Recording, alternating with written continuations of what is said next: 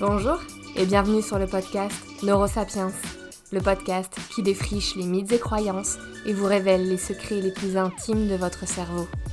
Découvrez l'outil le plus précieux de l'homme, celui qui nous a permis, à nous, Homo sapiens, de construire notre histoire.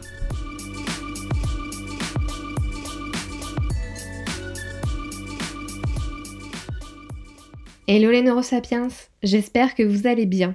Je vous retrouve aujourd'hui avec un thème que j'ai déjà commencé à aborder sur Instagram, mais qui m'a et vous a tellement plu que j'ai voulu en faire un épisode à part entière. Ce sujet, c'est l'ASMR, ou réponse autonome sensorielle culminante en français.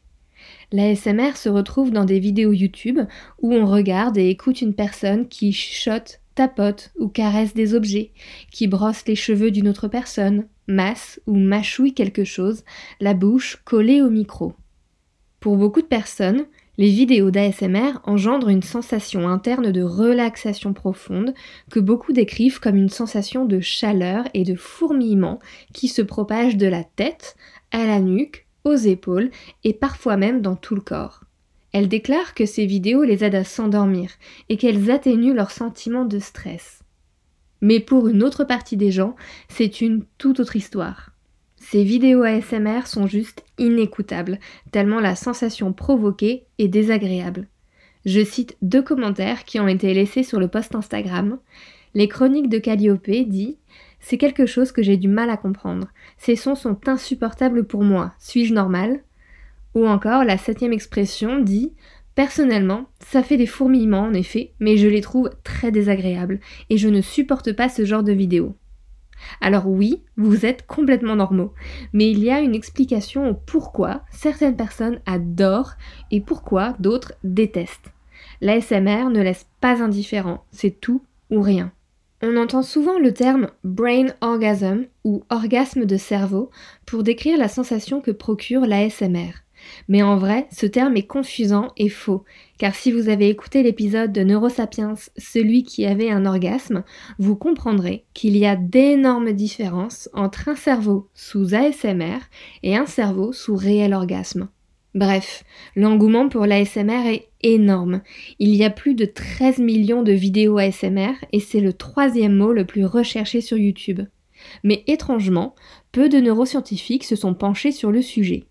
Je vais vous partager dans cet épisode quelques études ayant abordé le sujet. Allez, let's go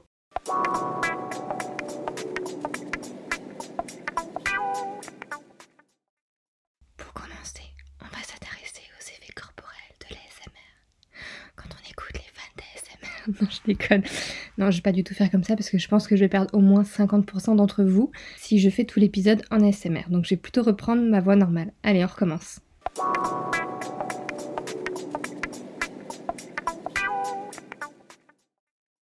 Pour commencer, on va s'intéresser aux effets corporels de l'ASMR. Quand on écoute les fans d'ASMR, beaucoup disent qu'il est difficile de poser des mots sur la sensation qu'ils ressentent. Alors, Julia Puerio, une psychologue de l'université de Sheffield en Angleterre, s'est posé la question suivante. L'ASMR a-t-elle un effet physiologique démontrable? Elle a mené une première étude qui consistait à faire regarder à 1000 personnes trois vidéos contenant des déclencheurs d'ASMR, comme des chuchotements ou des bruissements. Les participants indiquaient ensuite s'ils se sentaient joyeux, énervés ou détendus. Mais ce que les participants ne savaient pas, c'est que parmi les trois vidéos se trouvait une vidéo contrôle, qui certes ressemblait au clip ASMR, mais n'avait aucun déclencheur. Les réponses des participants ont montré que l'effet de relaxation était nettement moins important pour la vidéo contrôle sans déclencheur. Le phénomène ASMR est bien démontrable chez les personnes qui y sont sensibles. Mais comment cet état de relaxation s'exprime dans le corps? Cette fois-ci, Julia Puerio a armé une centaine de personnes de capteurs qui mesuraient leur fréquence cardiaque et leur conductance cutanée. Pour info, la conduction cutanée, c'est l'activité électrique enregistrée sur le dessus de la peau. Le niveau de conduction de la peau est très dépendant de nos états émotionnels notamment. Les résultats ont montré que pendant qu'ils regardaient les vidéos, leur cœur battait en moyenne plus lentement de 3 battements par minute. Chose importante, les méthodes de relaxation classiques obtiennent des résultats comparables.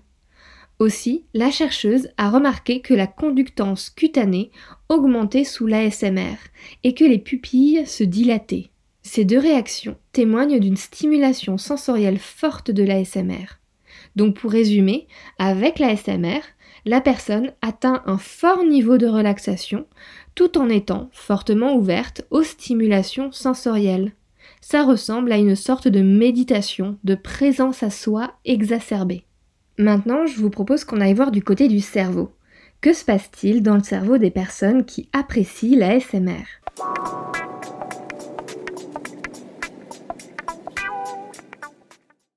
Pour cette partie-là, je vais essentiellement me concentrer sur les personnes qui réagissent positivement à l'ASMR.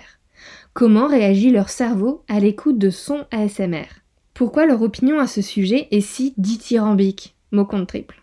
En 2018, pour la toute première fois, des chercheurs ont étudié la réaction en temps réel du cerveau à l'écoute de sons ASMR. Ils ont particulièrement remarqué quatre réactions pouvant expliquer un tel sentiment de bien-être. Premièrement, ils ont remarqué que les régions liées à la récompense et au plaisir s'activaient. Les chercheurs ont observé une activation des noyaux accumbens, libérant alors de la dopamine et favorisant le sentiment de plaisir. Vous avez déjà entendu parler des noyaux accumbens si vous avez écouté l'épisode Celui qui était addict, car ce sont eux-mêmes qui sont impliqués dans la dépendance aux drogues. Ensuite, les régions liées à l'excitation émotionnelle s'activent, et notamment une structure qu'on appelle insula. L'insula a notamment deux fonctions principales. Premièrement, elle vient réveiller les émotions en fonction de l'expérience sensorielle qu'on est en train de vivre. Donc l'insula reçoit les informations sensorielles de l'ASMR et va venir réveiller des sensations de détente, de relaxation, mais aussi une sensation d'excitation de par la stimulation cutanée et la dilatation de la pupille. Puis l'insula va faire remonter l'information relative à l'état du corps et nous rendre cette info disponible. Grâce à l'insula, on prend conscience des réactions de notre corps. C'est un peu comme si l'insula faisait le job et en plus nous faisait le feedback sur son job. Donc c'est assez pratique hein, comme structure. Enfin, dernière découverte, et non des moindres, le cerveau s'active comme lors d'un engagement social réel. Les chercheurs ont observé une activation dans le cortex préfrontal médian. Cette région du cerveau est associée à la conscience de soi, à la cognition sociale et aux comportements sociaux. Ce sentiment d'affiliation viendrait du chuchotement de l'ASMR, car il provoque une intimité particulière. Dans leur article, les auteurs comparent la réaction du cerveau face à l'ASMR à la réaction du cerveau lors de comportements de soins et de toilettage. C'est intéressant parce que cela vient soutenir l'hypothèse que les personnes qui font l'expérience de l'ASMR peuvent se sentir davantage connectées aux autres. Cependant, ces résultats sont basés sur un échantillon de petite taille. Donc nous sommes aux prémices des découvertes de l'impact de l'ASMR sur le cerveau. Il nous faut encore quelques études pour élaborer tout ça. Une des questions que je trouve centrale concernant l'ASMR, c'est pourquoi certaines personnes sont absolument fans et pourquoi certaines personnes détestent. Qu'est-ce qui va faire qu'on aime ou pas l'ASMR Je sais que c'est une question que vous vous posez aussi, car ça a été le sujet de beaucoup de commentaires sur Instagram. Eh bien, fort heureusement pour vous, des études ont étudié ce phénomène.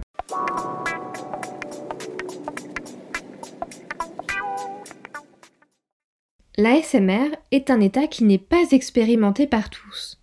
Tout le monde n'est pas capable de ressentir l'ASMR. Julia Puerio, la chercheuse dont je vous parlais tout à l'heure, qui est vraiment la chercheuse principale en ASMR, a pu découvrir que la sensibilité à l'ASMR se manifeste généralement dès l'enfance. Les premiers exemples couramment cités sont les picotements ressentis lors des contrôles anti-poux à l'école.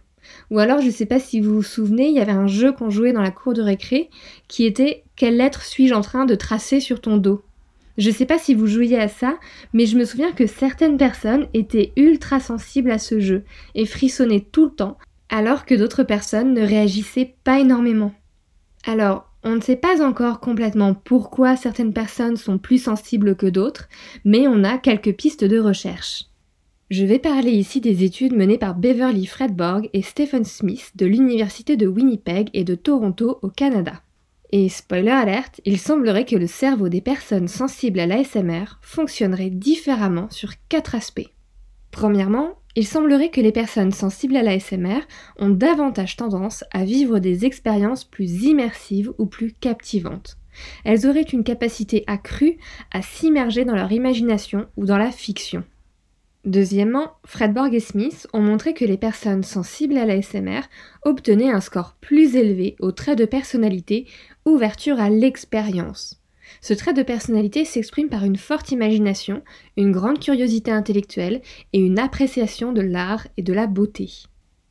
La troisième différence a été découverte en étudiant les images du cerveau de 11 participants à qui l'on avait présenté des déclencheurs de l'ASMR comparé aux résultats d'un groupe contrôle qui n'était pas sensible à l'ASMR.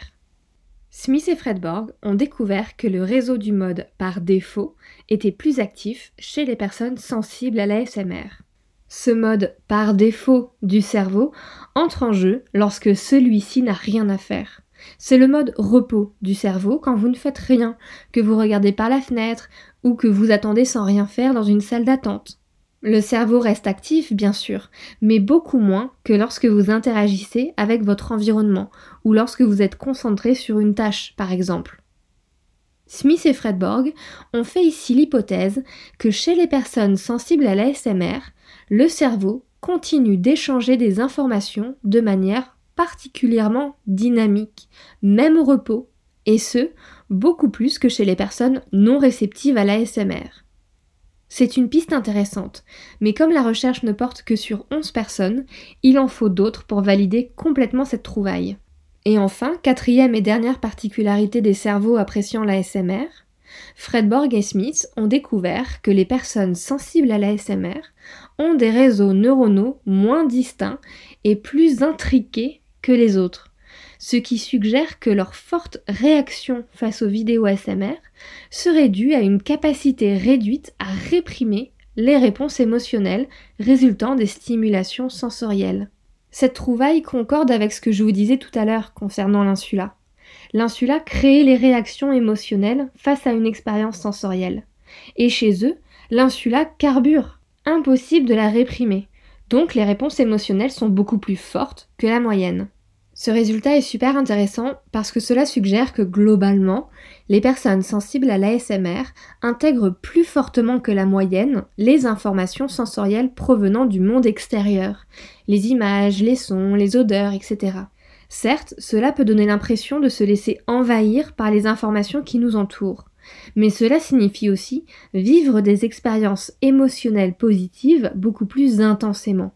Par exemple, ce sont des personnes qui ont souvent la chair de poule ou les larmes aux yeux en écoutant de la musique, ou qui s'émerveillent facilement devant un paysage ou une œuvre d'art. Mais cela veut aussi dire qu'ils sont plus sensibles aux expériences sensorielles négatives, comme le fait de détester entendre quelqu'un croquer dans une pomme ou mâcher à côté de soi. C'est ce qu'on appelle la misophonie, la haine du bruit produit par les autres.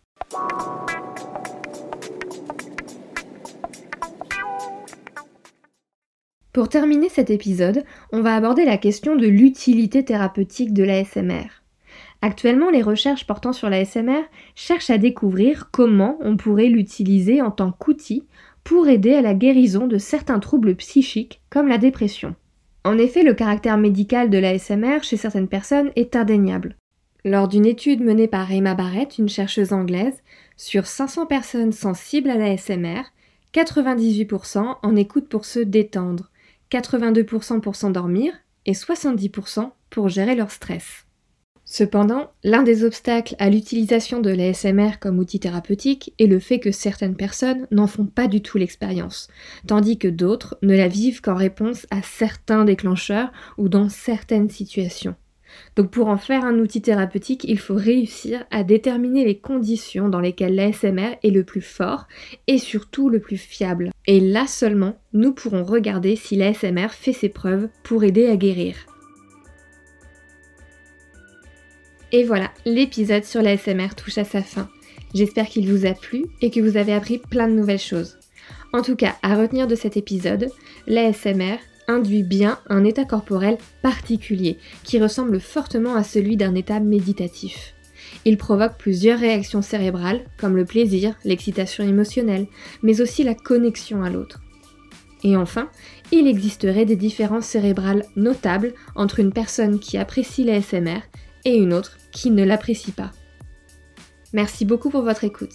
Si vous avez aimé l'épisode et que vous appréciez Neurosapiens, je vous invite à mettre 5 étoiles et un commentaire sur Apple Podcast en me racontant ce qui vous a particulièrement plu dans cet épisode. Le prochain épisode est dans deux semaines. Et en attendant, vous pouvez me retrouver sur l'Instagram neurosapiens.podcast. À bientôt!